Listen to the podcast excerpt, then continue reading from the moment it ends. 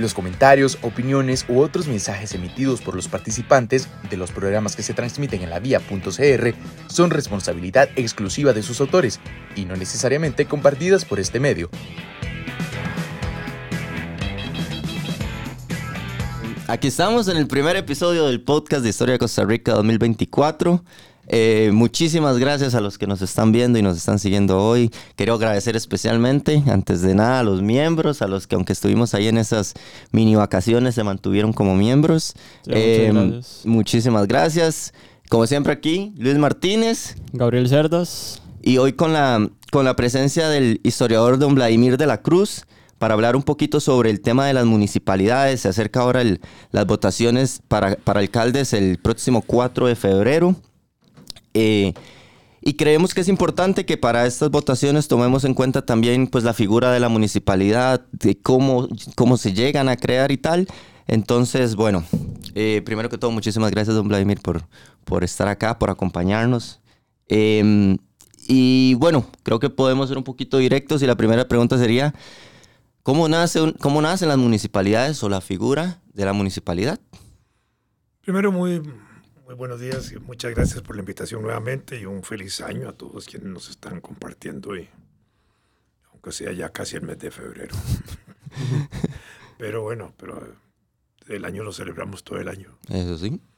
Eh, las municipalidades llegaron con los españoles en la forma en que originalmente, cuando España, digamos, para decirlo de esta otra forma, cuando España se encuentra un continente que no conocía, la inmensidad del continente la dividieron en virreinatos. Primero dos virreinatos, el de Nueva España, donde estuvimos nosotros siempre, que se extendía desde Costa Rica prácticamente hasta, hasta las Filipinas y la isla de Taiwán. Imagínense en lo que daba vuelta a México y se proyectaba por el Pacífico hasta allá.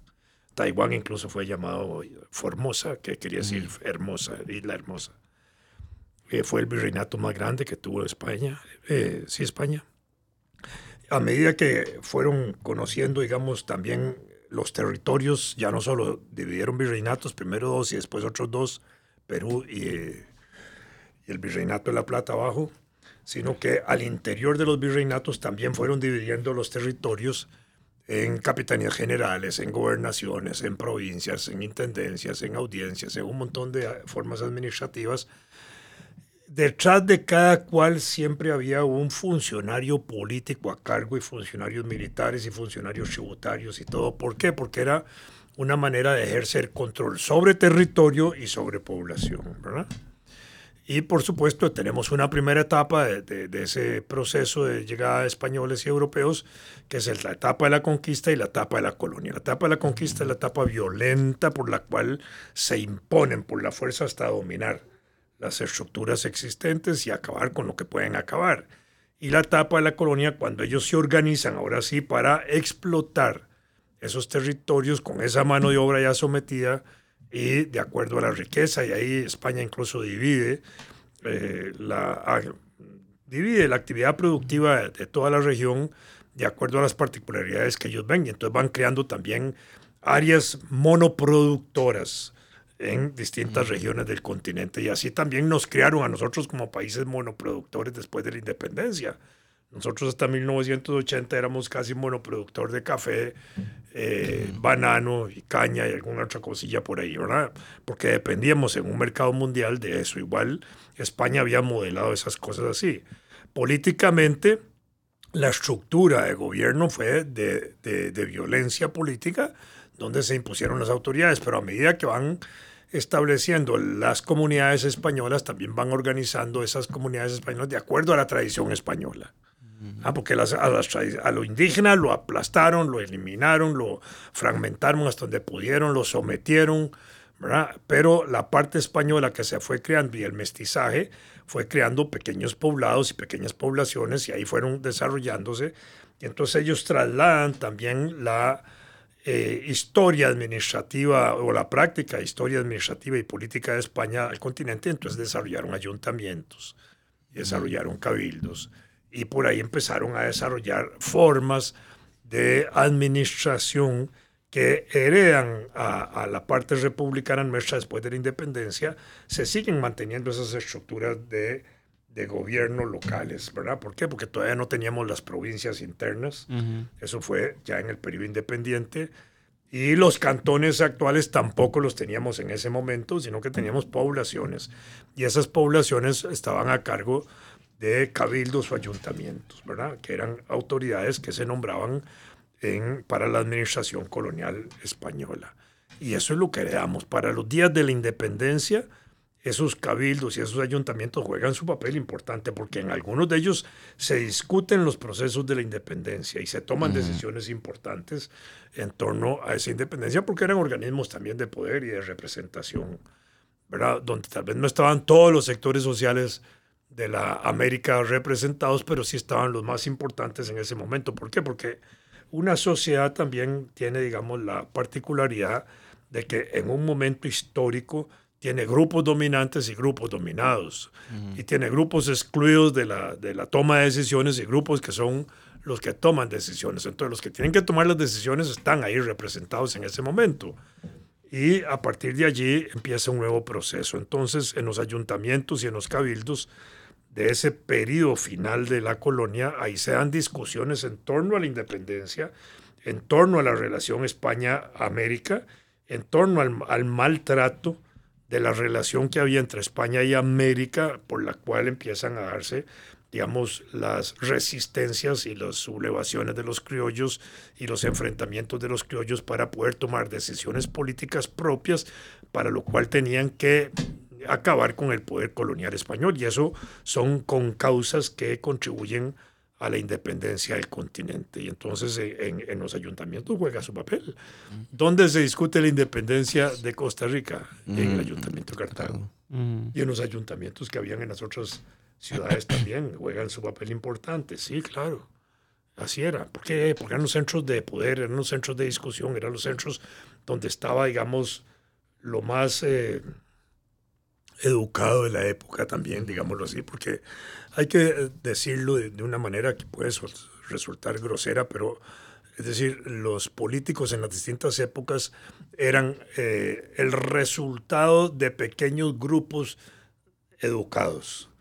Y la política estaba en manos de esos grupos educados. No solo era el poder por el poder, sino que era gente que de una u otra manera tenía también conceptos políticos con eh, amplios niveles de analfabetismo, los que tomaban decisiones era la gente más culta.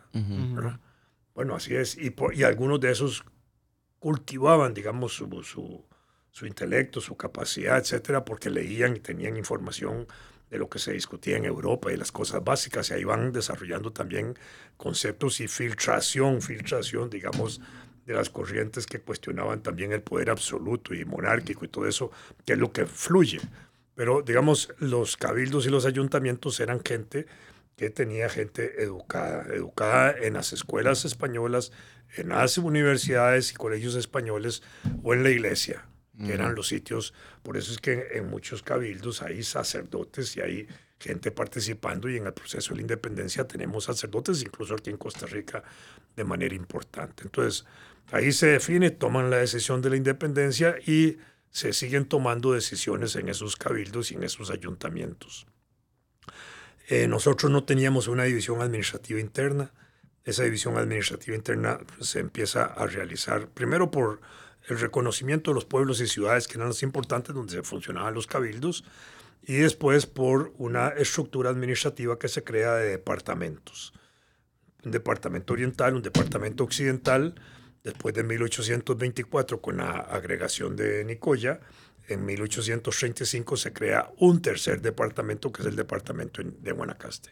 Entonces tenemos departamento oriental, departamento occidental y el departamento de Guanacaste. Ya el partido de Nicoya asimilado como departamento. Y pasamos al orden de las provincias en 1848. Pero para 1848 ya se han desarrollado las municipalidades de manera más importante en los pueblos, ¿verdad? Mm. Y esa, ese desarrollo municipal eh, conduce en cierta forma también a la, a la declaración de la República. Hay una presión de las municipalidades que hacen gestión ante el Congreso de la época, el Congreso toma la decisión el 30 de agosto de 1848 el presidente de la rúbrica, Castro Madrid, el 31, y esa es la fecha que tenemos para la creación de las provincias, que en ese momento se crean cinco provincias, San José, eh, Alajuela, Cartago, Heredia y Guanacaste. Punta Arenas y Limón se desarrollan como comarcas en ese momento. Punta Arenas durante la segunda mitad del siglo XIX avanza a la provincia y Limón alrededor de 1902 me parece que fue que terminó llamándose provincia. ¿Qué término, o sea, para entenderlo, qué, qué diferencia hay entre una provincia y una comarca? Aparte, obviamente, la cantidad de población, me imagino, pero... De la, digamos, la estructura administrativa, la estructura de poder y la estructura de organización, efectivamente, en ese sentido. La comarca era un gran territorio tal vez se percibía como un territorio despoblado, pongámoslo así. Pongámonos en 1848, cómo se veía Limón. El cantón de Paraíso y Cartago en ese momento cubre hasta la costa caribeña. Eso da una idea de que entonces aquella región era una región despoblada. ¿Por qué? Porque cuando estos cantones empiezan a desarrollarse y empieza a haber necesidades de organización, empiezan a partirlos.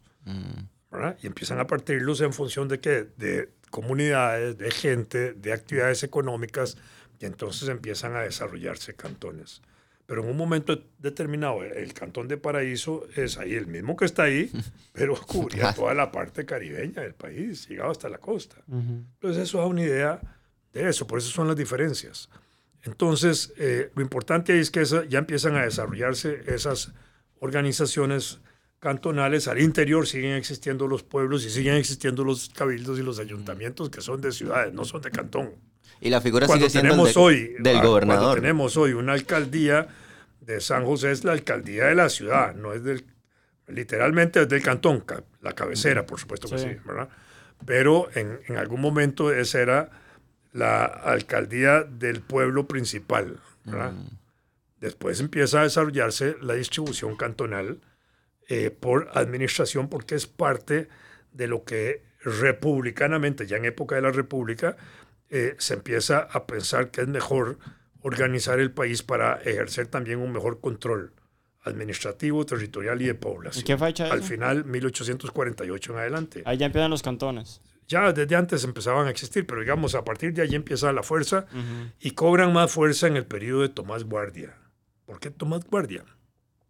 porque entre 1821 y 1871, eh, digamos, tenemos procesos políticos, tenemos nombramientos de jefes de Estado, tenemos nombramientos de diputados al Congreso de la República, tenemos nombramiento de diputados al Congreso Federal, tenemos nombramiento de presidentes federales, en fin, tenemos autoridades políticas que hay que nombrar, ¿verdad? Y eso pues tiene su peso. ¿Por qué? Porque todo el mundo ya hay presión así. Si no tenemos autoridades intermedias entre el presidente o el jefe de Estado, y ahí la presión por eso es muy grande. Sí, claro. Y por otro lado, porque empiezan a desarrollarse las clases sociales en Costa Rica, ya en el periodo independiente. Y esas clases sociales son grupos económicos vinculados a, la, a las actividades agrícolas que venían de la colonia tabaco, eh, el café que se estaba introduciendo, eh, eh, las actividades mineras que empiezan a desarrollarse en 1819, ganadería, etcétera. Hay distintas actividades, empiezan, son grupos. Y empiezan a desarrollarse los grupos urbanos también. Y estos grupos urbanos y estos grupos económicos que hay en el país, de una u otra manera, también empiezan a tener interés en ejercer un control político de la región que tienen donde están viviendo. empiezan a darse. Y tenemos, eh, tenemos eh, constituciones, 1821, la del Pacto Social Fundamental, esa tiene dos modificaciones, el primero y el segundo estatuto político, después tenemos las eh, constituciones del 23 y en adelante, la del 24, la federal, etcétera, y ahí siguen hasta 1871, con la cual tenemos 11 constituciones. Y cuando tenemos 11 constituciones en un periodo tan corto de 50 años, en promedio una cada cuatro años y ocho meses, más o menos el promedio, algunas duraron 10 años, otras duraron muy poco, eh, eso significaba una lucha política interna muy fuerte, que se resolvía con cambios en la constitución, para, digamos, digamos eh, la constitución como cuerpo normativo es muy parecida. Todas son muy parecidas, tienen la misma estructura. Define territorio, define población, define derechos, define cómo se hacen las leyes, define los poderes del Estado, define quiénes pueden estar en los poderes, cómo se ya accesa, el, proceso de la formación de las leyes. Eso es más o menos la, la esencia normativa eh, o estructura de cómo se constituye una constitución. Entonces, cuando tenemos eso, eh, alguien podría decir, pues tantas constituciones eran tan diferentes. No, no eran tan diferentes, eran muy parecidas. Eran detalles. Detalles que eran como la salsa del proceso político en el cual se provocaba un conflicto interno para provocar una adecuación de la constitución a la necesidad política. Porque hay 11 constituciones, pero en ese periodo hay sesenta y pico de conflictos internos, políticos, internos, militares, alzamiento de las ciudades, invasiones extranjeras, Morazán, los filibusteros, la guerra de la Liga, el desarrollo de la capitalidad en San José, un montón de conflictos. Y todo eso y ahí tenía que irse ajustando también dentro de ese proceso constitucional. Y entonces ahí teníamos una crisis de gobiernos de corta duración. A partir de 1847 ya empieza a normalizarse la parte del poder central, poder ejecutivo. De hecho, desde 1849 en adelante eh, se, se, elige por periodos de cuatro años casi ininterrumpidamente. Fueron, ya a partir de ahí tenemos una estabilidad en el poder ejecutivo. A nivel cantonal empezaban a desarrollarse esas luchas. Y Tomás Guardia, con una visión muy especial, me parece a mí, de la vida política del país, fortalece el régimen municipal para, digamos, diluir la lucha por el poder central y dar poder local. Entonces, cuando alguien se preocupa más bien por ser el, dirigente de una localidad, ya no el dirigente nacional, diluye mucho y eso produce también una constitución política, la del 71, que es reformable de manera muy fácil. Es una constitución flexible, las constituciones llaman flexibles o rígidas, dependiendo si se pueden eh, modificar fácilmente o no. En ese caso, la del 71 es flexible, tiene capacidad de de, modificación y esa modificación permite también dirimir, evitar el conflicto interno hacia el poder central, distribuir poder y facilitar el poder central, porque la constitución del 71 también es muy presidencialista, un poder central poderoso, fuerte. Congreso también, ahí está. En algún momento tuvimos Senado, en tres ocasiones por breves periodos, no, no tiene ninguna importancia esa figura en el país pero el Congreso y la, y la presidencia fueron los, los, temas centrales y la presidencia con el fortalecimiento de las municipalidades adquiere más poder y eh, desarrolla, digamos, poder local. Y surgen gamonales y surgen caudillos y surgen un montón de figuras políticas que eran esos líderes regionales que teníamos nosotros. Después se crearon las gobernaciones, que era como el, el presidente de la provincia, digamos. Esas gobernaciones existieron hasta 1998, ahí se acabaron.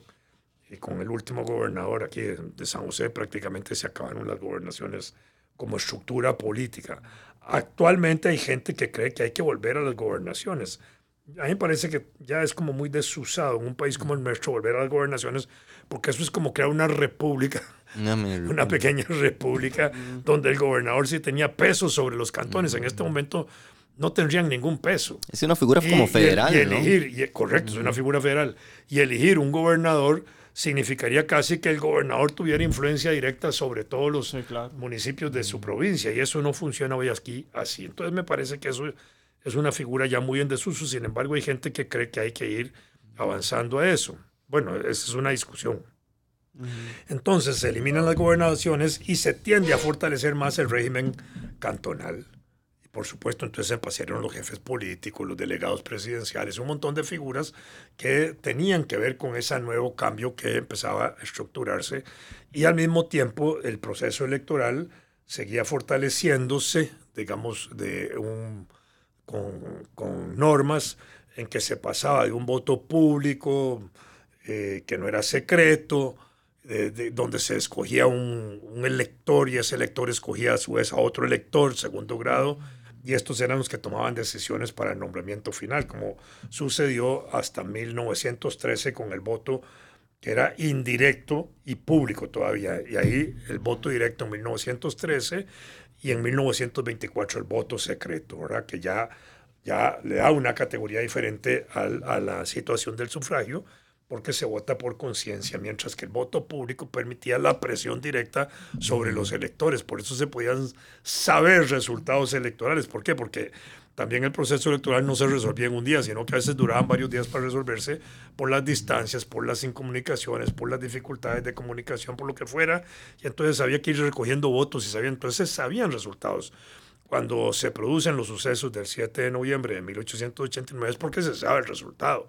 Y entonces se prevé que puede haber un triunfo de un candidato y al mismo tiempo por una maniobra militar que hace el gobierno se, se interpreta que puede haber una intención de evitar el resultado y se mueve la gente el 7 de noviembre para asegurar el resultado electoral que ya se sabía cómo era. Por eso es que funcionamos así. Entonces ahí va con eso. Después se llegó a, la fórmula del 40% de la votación para decidir procesos nacionales de presidente.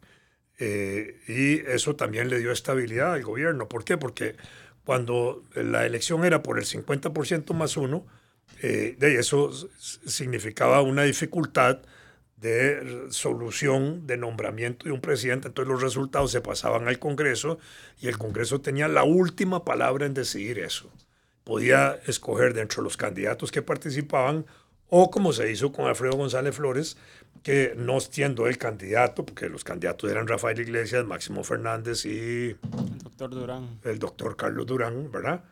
Eh, en ese caso, ninguno saca los votos, no se ponen de acuerdo en el Congreso para escoger entre ellos. Entonces, el Congreso toma la decisión de nombrar los designados, que eran los vicepresidentes, que lo podía hacer el Congreso, y una vez nombrados llama a ejercer a uno de ellos la presidencia. ¿verdad? Ese hubiera sido el mecanismo que debió haberse aplicado en 1948, porque esa era la ley vigente en ese momento. No hay acuerdo. No había segunda ronda. No hay, no hay acuerdo, no hay segunda ronda. El Congreso tiene que tomar la decisión, un Congreso dominado por comunistas y calderonistas. Probablemente no hubiera habido acuerdo, entonces a la larga hubiera habido una fórmula de negociación. Existían nombres en ese momento para buscar esa fórmula de negociación, entre ellos el doctor Julio César Ovares y habían otros por ahí, y que se mencionaban, sin embargo, se impuso la candidatura de Calderón y se va a la guerra civil. Y así es como entramos en ese proceso. Pero entonces ahí tenemos esa situación particular y las cantones se movían aparte. En ese, para los cantones ya no había 40%, ahí gana por proporción como se hace ahora, ¿verdad?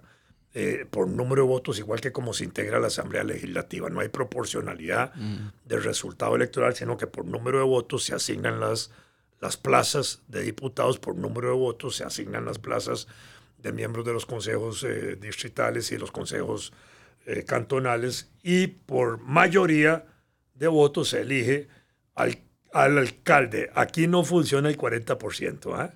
Es una cosa interesante, y esto lo digo para entender que el alcalde es como el presidente del el cantón, y el consejo municipal es como la asamblea legislativa del cantón, para hacer el paralelismo. De manera que si en el alcalde no se elige por el 40%, de pronto, ¿por qué hay que elegir el presidente con el 40%? Perfectamente podría jugar la mayoría. la simple mayoría, el que gana, gana. y se acabó. Y eso simplificaría mucho. Sin embargo, Ahí hay, digamos, un, peso político de consideración de que la presidencia pues debe tener cierta calidad y cantidad de votos. Y entonces se va por un mínimo de un 40%. Pero si en alcaldía eso no funciona bien, no podría funcionar en la presidencia. Y no pasaría nada en este país. Porque al final, si uno ve el resultado electoral nacional con relación al volumen total de los votos, al final los presidentes terminan siendo electos entre un 16% y un 30%. Mm. De manera que ahí del total. Así que ese no es un problema material para tomar una decisión. Lo importante de la decisión política es que quienes participan en el proceso electoral acepten el resultado. Mm. Y no importa quién gane porque se acepta el resultado y ese ganador se interpreta como el representante de todos, como se hace a nivel cantonal. Mm. El, el candidato, alcalde, ganador independientemente si gana con 6 mil votos, para decirlo así, de 180 mil, es el representante de todos. Bueno, esto para ponerlo en el escenario real, real de las cosas, ¿verdad? Entonces así es como tenemos esta situación particular. Eh, entonces, los cantones hoy son eso, y hoy tenemos una desigualdad cantonal desde un cantoncillo, para decirlo con toda la con todo el tono despectivo que puedo decirlo, ¿ah? de 6.000 habitantes hasta cantones que tienen 300.000 habitantes y tienen el mismo peso, el mismo contenido, la misma fuerza. Y entonces, como yo digo, con esos cantones como el de Grecia, que se crió el nuevo de, de Grecia, y esos otros que se separaron ahora, ¿ah? son más pequeños que un barrio de Atillo, que una de las ciudadelas de Atillo. Para usted hay muchos cantones. ¿Ah? Hay muchos cantones. Yo pienso que sí. Yo pienso que más bien deberíamos ir a una división administrativa provincial. Dividir más las provincias. Por ejemplo, agarrar, eh, por poner ejemplos que se pueden más o menos visualizar fácilmente. Punta Arenas, que es una provincia extensísima, ¿verdad? Desde de Panto y Cóbano y Paquera, que le da la vuelta al Golfo, baja toda la provincia hasta Punta Burica. ¿ah? E, eso se podría dividir en dos o en tres partes. Punta Arenas Norte, Punta Arenas Central y Punta Arenas Sur, para poner ejemplos así sencillos. Sí, sí, sí. Y solucionamos un problema grandote. San José, toda la zona de Pérez Celedón y, todas esas, y esos cantones que están por ahí, en una sola región. Todos los santos, son como cinco santos que hay por ahí, todos esos en una sola región. Ah, por, por, poner ejemplos. San Carlos y lo que se llama la zona económica del norte, que es una zona que está muy bien delimitada administrativa, económica y culturalmente, que son los Chiles, Guatuso, todos esos mm. cantones, pueden ser San Carlos, una región que, que, funciona como región, ya podría ser un solo cantón. La parte de San Ramón, Palmares, Esparza, eh, todos esos cantones que están ahí de Alajuela, podrían ser otra. Lo que es la parte de Heredia, Sarapiquito, esa parte que está ahí cruzando el, el Pues, la montaña esa, puede ser otra parte. Limón, igual, Limón Sur, Limón Norte y la parte de Siquirres. Podríamos perfectamente agarrar y dividir esa cosa de esa manera y entonces tendríamos mejores relaciones provinciales. Provincias pueden ser más pequeñas eh, territorialmente, pero con mayor representación política y ciudadana, me parece a mí, provincial para efectos también de la nominación de diputados. Yo, estoy, yo, he, yo he venido hablando de, que algunas de estas cosas se pueden hacer incluso para el año 26 sin acabar con el desarrollo provincial que tenemos. Por ejemplo, los diputados se eligen nacionalmente, pero electos por provincia. Entonces, una provincia como San José elige 19 diputados con 20 cantones. Pero, ¿qué ¿cómo integramos la lista? 1, 2, 3, 4, 5 y ahora alternando hombre, mujer, mujer o mujer, hombre, hombre, ¿verdad? Como sea, ¿verdad? Eh, si una provincia como San José eh, elige 19 diputados, pongámoslo para el, para el ejemplo 20 diputados, ¿verdad? Y supongamos que son 200, eh, 400 mil habitantes, entonces correspondería a un diputado por cada 20 mil habitantes, ¿cierto? Entonces, si esa distribución de toda, de toda la provincia que tiene 400 mil habitantes se agarra por los datos que se tienen del registro civil, que son al día, datos al día, cuántos habitantes hay en cada región del país, en cada pueblo, en cada ciudad, en cada provincia, en cada distrito, etc. Y entonces se dice, bueno, estos 400 mil votos para elegir 20 diputados vamos a dividirlos de manera que haya uno por un diputado por cada 20 mil habitantes, ¿cierto? Entonces agarramos, ah, estos, estos tres cantones tienen 20 mil habitantes, pero este solo tiene 20 mil. Estos dos tienen 20 mil y estos otros dos y así. Entonces, en una misma provincia. Entonces, el tribunal perfectamente podría decir, bueno, estos 20 diputados los vamos a distribuir de esta manera estos tres cantones eligen uno o dos. Estos eligen uno o dos. Estos, eso le daría la misma cantidad de diputados, pero le daría una mayor representación directa, participativa, ciudadana a las regiones. Y no en este momento que los primeros cinco que encabezan una papeleta provincial representan tres cantones y el resto queda ahí en la cola. No, aquí no. Y desde el punto de vista de la representación paritaria femenina, se mejora todavía más la representación. ¿Por qué? Porque tendría que ir la paridad igual en cada núcleo de estos y en cada núcleo de estos y en cada núcleo de estos. Entonces, en una regioncita ahí de Los Santos, para poner el ejemplo otra vez, y en Pérez de León, de pronto van mujeres encabezando que en la papeleta general nacional provincial de pronto no irían encabezando de esas regiones. Entonces le da fortaleza.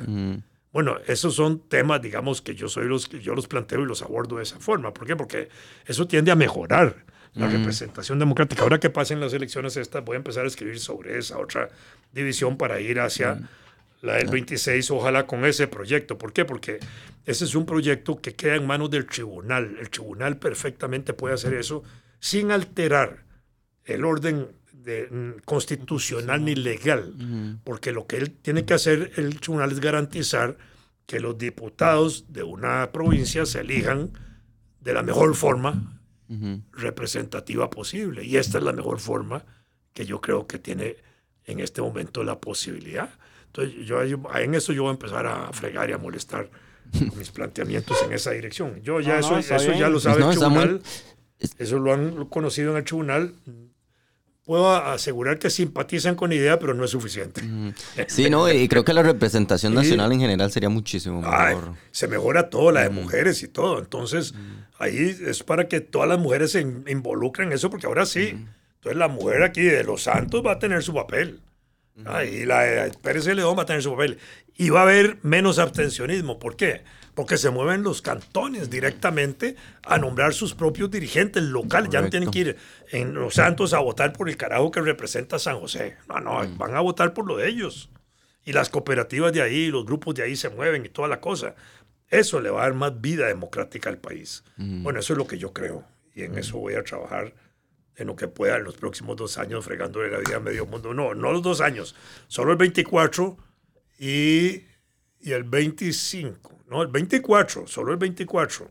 Solo este año queda para fregar con eso. ¿Por qué? Porque enero del próximo año el Tribunal Electoral hace el calendario, publica, publica el calendario de las elecciones del 26.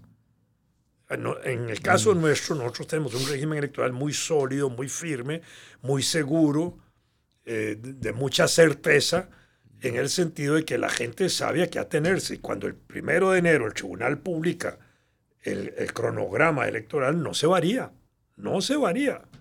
Entonces, de aquí a diciembre, el tribunal debería tener una decisión importante mm. sobre la integración de las papeletas de diputados para la elección del 26, porque ya la, lo que es el nombramiento de diputados, que puede estar ahí cronológicamente definido, no importa si eso se hace en los primeros seis meses del 25, digámoslo así. Mm. ¿Por qué? Porque ya con reglas del tribunal eso no hay ningún problema porque no se altera el marco provincial.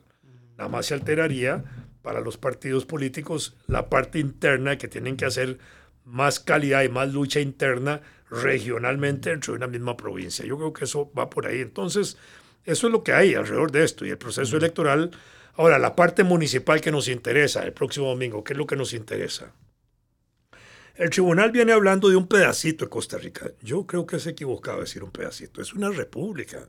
Mm. Cuando tenemos cantones hablamos de repúblicas cantonales, de gobiernos políticos cantonales, de representación política en el cantón, que elegimos un alcalde que es el equivalente al presidente en el cantón, que elegimos un consejo municipal que es el equivalente a la asamblea legislativa en el cantón consejos distritales que son equivalentes a asambleas legislativas en los distritos que no funcionan. Que no funcionan. Porque si algo no funciona en el país son los distritos. Y, quizás tienen una representación de voz en el Consejo Municipal importante, porque se oyen las comunidades ahí más lejanas, lo que sea, lo más cercano al pueblo, pero no toman decisiones importantes porque los consejos distritales no se les ha dado la fuerza política que tienen. De acuerdo al código, municipal, los consejos distritales son órganos de poder muy importantes. Lo que se toma en decisión en un órgano distrital técnicamente es obligado para el consejo cantonal. Ah, pero no se usa. Y lo que se toma en el consejo cantonal es una decisión importante de tipo político que los ciudadanos casi no tienen acceso. ¿Por qué? Porque los cantones, los consejos cantonales pasan como muy distantes de la realidad inmediata de los habitantes. Los consejos cantonales tienen instrumentos muy poderosos de consulta. El cabildo, abierto, cerrado, abierto, cuando es para que toda la población participe, el cerrado cuando se hace para comunicar decisiones del ayuntamiento del consejo en este caso. Tenemos el referéndum y el plebiscito, que son institutos jurídicos muy importantes de democratización y participación ciudadana que eh, funcionan desde 1970 en el Código Municipal y que a los efectos casi no se usan. Hay referéndum, las municipalidades pueden hacer un referéndum si quieren. ¿Y plebiscitos? Y nunca han hecho, o sea, de las, ahorita hay 83, No, 84, cuatro. ninguna ha hecho ninguno, nunca. Sí, se han hecho. Se hizo uno para destituir la autoridad al, al al alcalde de Pérez Celedón. Se hizo otro para destituir al alcalde de, de la Unión de, de, de Paraíso de Cartago. Lo ganó el alcalde, se quedó. Y se hizo otro para discutir el uso del río Pacuare en Turrialba. Ah, solo esos tres que yo recuerde, no se han hecho otros. Bueno, el de la Tigra, ya en 1951, la primera elección después de la Guerra Civil del 48 Ah, bueno, sí. para separar la tigra, ¿verdad? Pero eh, en ese sentido, no se usa ese instrumento que es un instrumento de poder ciudadano, de consulta. Pero no lo usan quienes? Los concejales, los partidos que están en el consejo eh, de cada cantón, y tampoco lo usan los ciudadanos como presión para obligar a que la municipalidad haga un plebiscito sobre un tema de la comunidad, sobre un tema que afecta a todo el mundo. Y, yo creo que hay, y los partidos políticos que no están representados en el consejo podrían estarle fregando la vida a, a los consejos todos los días diciendo ya convoquemos a, a Cabildo y esto, ¿va? Desde afuera, la lucha desde afuera.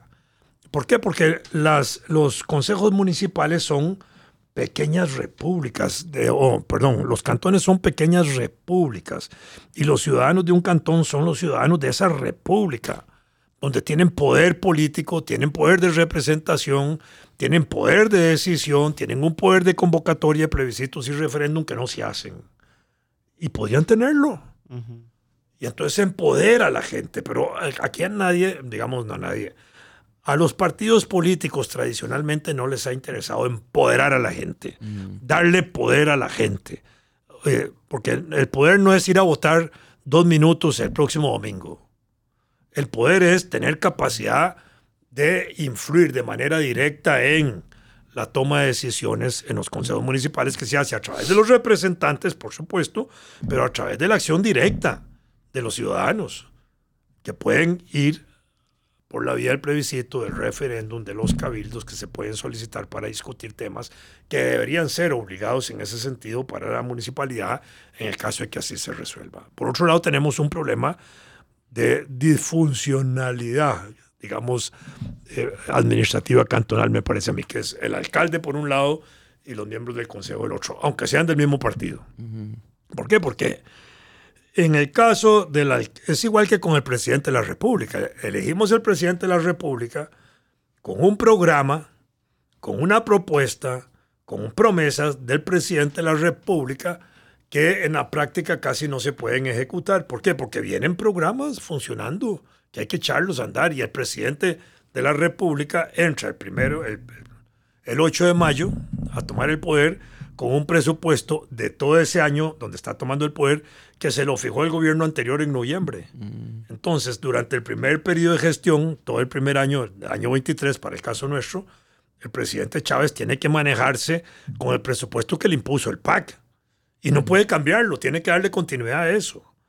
Es en el 24, este año, cuando el año pasado, ah, y el, ante- el 22, el 22 al 23, ya él puso su propio presupuesto y en el 23-24 ya fijó su, propio- su, pro- su propio presupuesto y puede tener directrices sólidas sobre su proyecto, ¿verdad? Igual sobre el próximo año 25. Pero en el 25, el presidente Chávez elabora un presupuesto calculado para el 26 que al presidente del 26 le toca ejecutar. Igual pasa en las municipalidades. Vienen con propuestas así, eh, los alcaldes entran con un programa que tiene que ver cómo empata con lo que existe y cómo empata con las iniciativas, ahora sí, de los miembros del consejo, que tienen su propia dinámica, que van representando partidos, que van representando sus propias iniciativas, que heredan la práctica de esos partidos en los propios consejos municipales y que tienen que darle continuidad o que llevan cosas nuevas. Y entonces aquello no empata muchas veces. Por eso es que los consejos municipales a veces se entraban en su funcionamiento y en sus decisiones políticas más importantes. Y por eso son intrascendentes también, porque no, y ahí no juega. No hay una, un vínculo directo entre alcalde, población, eh, consejos, concejales y población, partidos políticos que están en alcaldía, que en alcaldía el partido político tiene beligerancia política, para decirlo de esa manera.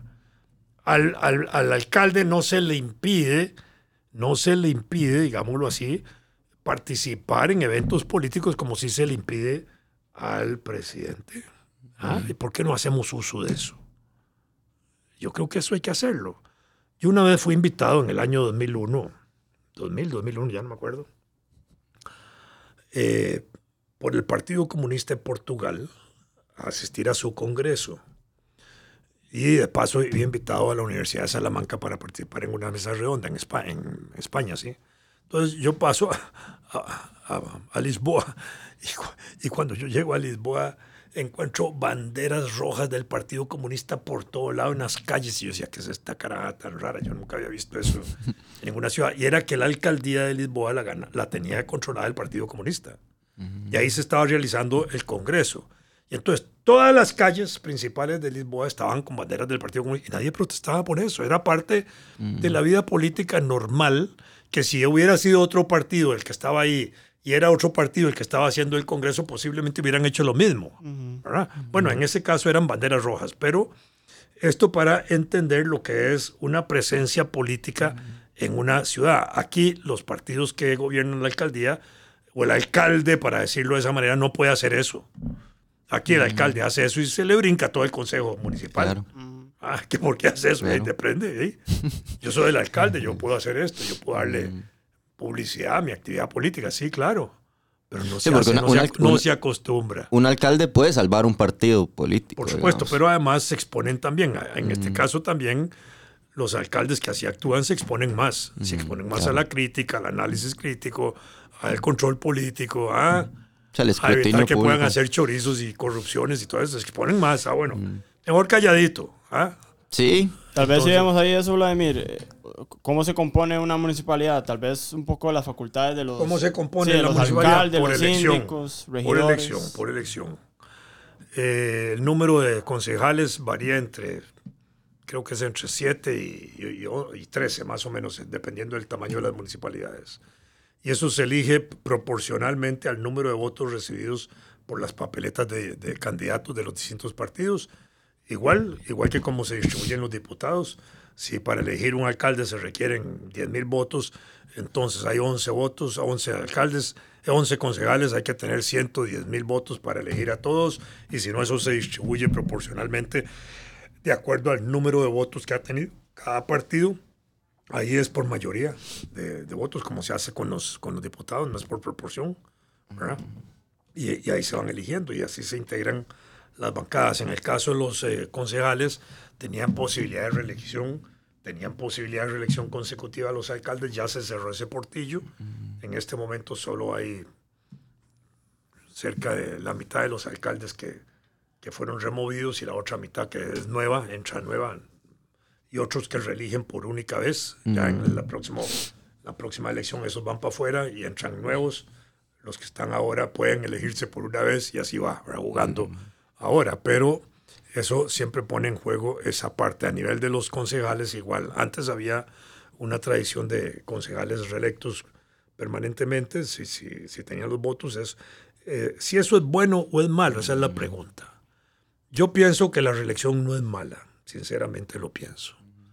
Puede, tener, puede ser que se ponga plazo para la reelección presidencial o para la reelección de alcaldes, está bien pero no es malo. ¿Por qué? Porque permite darle continuidad a un trabajo. Es que mm. cuando una persona es nombrada para cuatro años con la dificultad del presupuesto que ya les expliqué del primer año, que no lo están manejando ellos, y para la dificultad del último año de su gobierno, que tampoco, porque la mitad de lo que van a hacer va para el siguiente gobierno, en realidad solo tienen tres años, de, dos años y medio de ejercicio propio.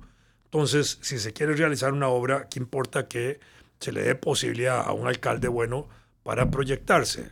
Al final la gente tiene el poder en sus dedos y en su voto, en el sentido de que si no les gusta el alcalde lo cambian. Y si les gusta, démosle posibilidad de que continúe. Si hay una buena obra, si hay una buena obra del alcalde y del consejo, ¿eh? reelijamos. En el caso del, del Consejo, ya podía reelegirse. Antes de 1948, los diputados podían reelegirse ininterrumpidamente. Voy a ponerlo en términos de la izquierda, que a veces es muy quisquillosa para, para no permitir la reelección. Manuel Mora Valverde, el jefe del Partido Comunista, fue electo consecutivamente desde 1934 al 48. Eso era malo, ¿no? Y es que crea Eso una era carrera. parte del proceso electoral de la época, sí. ¿Y era bueno el diputado? Sí, muy bueno. ¿Y por eso se reelegía? Ah, bueno, esa es, esa es la, la posibilidad real. Si hace un diputado malo, no lo reelige la gente. Y tampoco el partido que tiene, se está jugando puestos en la, en la Asamblea Legislativa o en el Consejo Municipal, no va a poner un mal candidato a, a no reelegirse, pierde. Tienen que mantener los buenos para poder jalar votos y eso. Y entonces todo mundo, todo mundo puede dedicarse a hacer, no todo mundo, todos los que quieran, digamos, hacer carrera municipal o carrera diputadil, se van a preocupar por ser buenos ediles, buenos representantes, buenos concejales, buenos diputados, o buen presidente o buen alcalde. Entonces se pueden reelegir. En ese sentido, yo soy partidario de la reelección. Eh, tenemos un proceso en que no permite la reelección presidencial ahora, ¿verdad? desde 1948, pero antes sí se permitía. Entonces, eh, eh, en ese sentido es que funcionamos nosotros. Pero yo sí soy partidario de eso. Y, y creo que eso le haría bien al país. Pasa es que no hay que verlo con tanta mezquindad. Y ahí yo pienso, hey, tal vez los partidos que ganan no son los de mi simpatía, pero eso no me impide pensar de que lo mejor es que haya una continuidad, por lo menos de un gobierno, para darle margen al presidente y a ese partido de que haga obra y no que interrumpa cada cuatro años, porque incluso cuando ha habido partidos que se reeligen, Figueres Oduber, Luis Alberto Monge, Oscar Arias, Oscar Arias, eh, Laura Chinchilla, eh, Miguel Ángel Abel Pacheco, por poner ejemplos así, eh, Pac Pac, ah, Guillermo y, y Carlos, eh, cuando cambia en un mismo partido el presidente, ah, de pronto no hay continuidad de obra del gobierno anterior, porque cada presidente va con su propia buchaquita. ¿Por qué? Porque hemos llegado a un punto donde esos partidos políticos no tienen una visión de país de partido político. Si tienen una visión de país de partido político, quien llega a esos puestos le da continuidad a los proyectos del partido como país, aparte de los propios que cada quien quiera darle de sello personal, pero tienen que haber directrices, tienen que haber carriles, tiene que haber luz en un túnel. Y a veces aquí no lo tenemos. Pero está bien la, la reelección indefinida. La de alcaldes y eso. ¿Sí? A mí me parece que sí. Lo que pasa es que la- la- eh, lo que ha habido es un empeoramiento, ha habido una, un debilitamiento de esas estructuras políticas porque se metió la corrupción, en algunos se ha metido el narcotráfico. ¿ah? Entonces, cuando se mete la corrupción y todo esto, entonces las cosas empiezan a fallar. Porque el ejemplo que todo el mundo de- puede ver y, y sabe es el de Johnny Araya, que lleva 30 años ahí en la municipalidad de San José. Y de ahí, no, yo no, yo no vivo en San José, pero di, todo el mundo dice que, bueno, yo- y solo, solo hay que pasar por San José, ¿verdad? Para ver cómo está la ciudad. Bueno, al final de cuentas, no importa si lleva 30 años o no, como alcalde 20 y pico, pero como funcionario ejecutivo y otras suma 30, digámoslo así. El, el problema en ese caso, digamos, de Johnny es que tal vez él no supo, digamos, proyectar su imagen de alcalde eh, en obra pública del cantón. Pues ah, tiene ahí sus cosas que le permiten los votos. Tiene públicos cautivos que le han permitido sus votos. Los atillos y algunas cosas así. Y, y algo y otras las ha descuidado. Pero un alcalde que se preocupa para ser un buen alcalde y tener hasta una proyección nacional de candidato presidencial, como también fue Johnny, ¿ah? es para que haga de la alcaldía su trampolín. ¿ya? Y eso, por ejemplo, yo digo en los partidos pequeños, eh, un partido pequeño que gana una alcaldía debería concentrar todo su esfuerzo en esa alcaldía. Todo su esfuerzo, aunque sea provincial o nacional. Si es provincial, para demostrarle a la provincia que lo que se hace en esa alcaldía bien, con ese partido gobernando en esa alcaldía, va a ser para toda la provincia igual. Y de la misma manera para proyectar a la, a la, división nacional. Mire, lo que estamos haciendo en esta alcaldía, que lo estamos haciendo así bien, con una gente feliz en el cantón, con esto y con otro, con estos programas y esto, es lo que queremos hacer para el país. Entonces proyecta una imagen. Eso no se hace. Porque los partidos políticos también son partidos que eh, primero son ad hoc para la ocasión. se, se nombran nada más para el momento. Para el momento, exactamente. Y segundo, no tienen esa proyección de visión nacional. Y tampoco tienen locales cantonales. Vamos a ver si, si, si tenemos un partido que gana, que tiene peso ahí, que tiene representantes en, en el cantón central de San José, para ponerlo de esa manera. Ese partido ABC, digamos, el partido ABC, debería tener un gran local ahí en, en, el cantón central de San José y abierto todos los días y con funcionarios ahí trabajando y haciendo conferencias una vez a la semana sobre lo que está pasando en el cantón, con que acceso al público libre, etcétera, con mesas de prensa del, del, del partido sobre los problemas del cantón y educan y crean vínculos y crean espacios. Aquí nada de eso se crea. Entonces aquí son como cosas del momento. Entonces mm. vamos a la campaña municipal mm. con una situación en que no conocemos bien la situación de los partidos, no conocemos bien la situación de los problemas, porque los problemas nacionales tapan mucho los problemas cantonales. Y mm. cuando tienen que descubrirse los problemas cantonales, se hacen de una manera muy leve, muy suave. ¿ah? y no, no produce, digamos, un conflicto, un conflicto como, como tema de confrontación de intereses en torno a cómo resolver un problema, ¿verdad? Y eso no se produce. Entonces, hey, hay malas cosas. Si ustedes ven, hoy vi una, ahí, yo vengo al tribunal electoral, vi unos panfletillos de algunos partidos que estaban ahí puestos y vi uno y me parecía que eran como cantos a la luna. Es decir, yo decía ahí, y era aquí de San Pedro, digámoslo así, no voy a decir qué partido, pero digamos, eran cosas tan generales que cualquiera lo podía decir. Entonces no era un problema de que ese partido estuviera apuntando bien. Puede ser que eran cosas bien, bien hechas, bien pensadas, pero muy generales. Y yo digo, ¿serán estos los problemas principales de la gente del cantón de Montedioca? Yo no vivo aquí, pero ¿serán estos los problemas? No sé. Yo vi muchos que parecía literalmente como si fuera de lecciones de escuela, el típico, vamos a hacer baños nuevos y tal, una cosa increíble y que de verdad digo, nosotros tenemos que, que, ser muy objetivos porque, ah, yo les voy a poner un ejemplo, yo vengo de un cantón que de los famosos últimamente que tiene gasolina en el agua y el agua es un problema nacional. El, suministro de agua potable se ha vuelto un problema nacional, pero como vivimos en un cantón supercéntrico, nunca habíamos tenido susodicho problema. Es decir, a nosotros el agua nunca nos había faltado. Pues desde, hace unos días que empezó a faltar fue que nos dimos cuenta de la inoperancia de, de, las autoridades para el suministro de agua a las zonas más necesitadas, a la gente que en realidad lo está necesitando. Y es como, si esto no sucede, uno no se da cuenta que estas autoridades no pasan, ¿no? Que está así. Ahora que vienen las elecciones, claro, el tema, yo justo lo comentaba fuera, fuera de tal, que fuera de cámaras, que como que pasó el problema y los candidatos como que se escondieron, como que desaparecieron. Fue muy grande el problema como para salir a opinar. Entonces a veces yo creo que es eso, que es como que el candidato a la alcaldía no dimensiona el, poder que va a tener, la, la importancia que va a tener. Eh, el alcalde que yo que teníamos en nuestro en mi cantón eh, se murió. Era un excelente alcalde. Y el alcalde que vino eh, y prácticamente enterró muchísimos de los proyectos del alcalde anterior. Entonces, lo que pudo haber sido un, seguimiento con un muy buen alcalde, de nos, nos jodió ahí eh, don Carlos, que, que, esté, que Dios goce, ¿verdad? Don Carlos Cascante, yo creo que de los mejores alcaldes que he visto yo en mi cantón, falleció y el que llegó nos dejó, nos dejó morir un poco. Entonces sí, hay que prestar muchísima atención, ser muy, muy, muy conscientes del, del voto. Y no, y muchísimas gracias, don Vladimir, por este tiempito. Yo creo que, que se habló bastante de cosas importantes. Eh, no sé si, si Sí, no, y de ir a votar, porque como hizo la de son pequeñas eh, repúblicas, ¿verdad? Que son los que ustedes van a tener a, a la mano.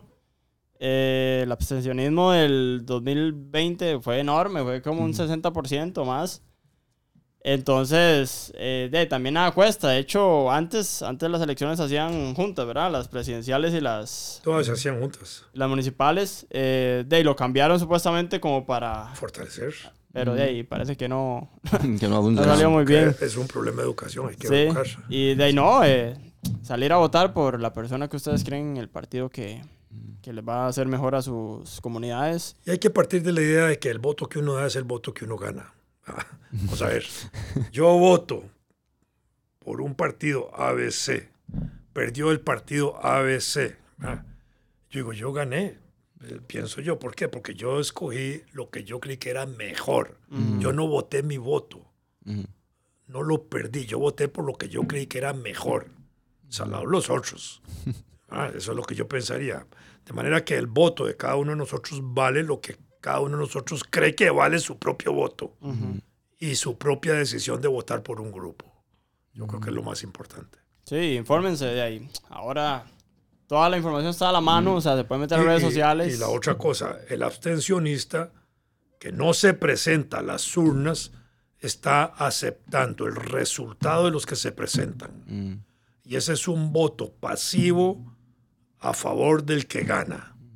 Si ese que ganó no le gustó, es su culpa por no votar. Sí, yo creo que la gran, siempre lo he dicho así, es que la gran diferencia entre, entre ser un, un, ¿cómo se llama? Un- no, no quiero decir- de- decirlo, pero bueno, de ser un esclavo a ser lo que nosotros somos como ciudadanos es la capacidad de opinión, de voz, de voto, que se peleó y se luchó para conseguirlo y que ahora que lo tenemos hay que aprovecharlo. Lo más que se pueda, igual, incentivar a la gente, que sé que mucha gente joven nos escucha, incluso menores de edad, que, que igual se informen como si pudiesen ir a votar el domingo y que, y que nunca eh, pongan en duda ni la, ni la transparencia ni la importancia del voto. Y también finalizar, quiero decir algo, este, muchísimas, muchísimas gracias a, las, a, las, a los nuevos suscriptores, a las nuevas personas que están acá, porque nos han, a pesar de que no estuvimos subiendo contenido estas, estas semanas, nos han estado apoyando, nos han estado comentando. Eh, siempre hay muy buenos comentarios hacia, hacia don Vladimir, les encantan los, los, episodios con él. Entonces, agradecerle de nuevo la, la presencia y... Sí, recordar que se pueden hacer miembros desde 600 colones en el apartado que dice unirme. Eh, y de ahí, aquí empezamos de ahí, Empieza la- otra vez. A el ver, eh, 2024. van, esperen mucho contenido, mucho podcast y algunas eh, cositas ahí extras que vienen. Y de ahí, nos vemos en el siguiente. Así es, muchísimas gracias. Muchas gracias.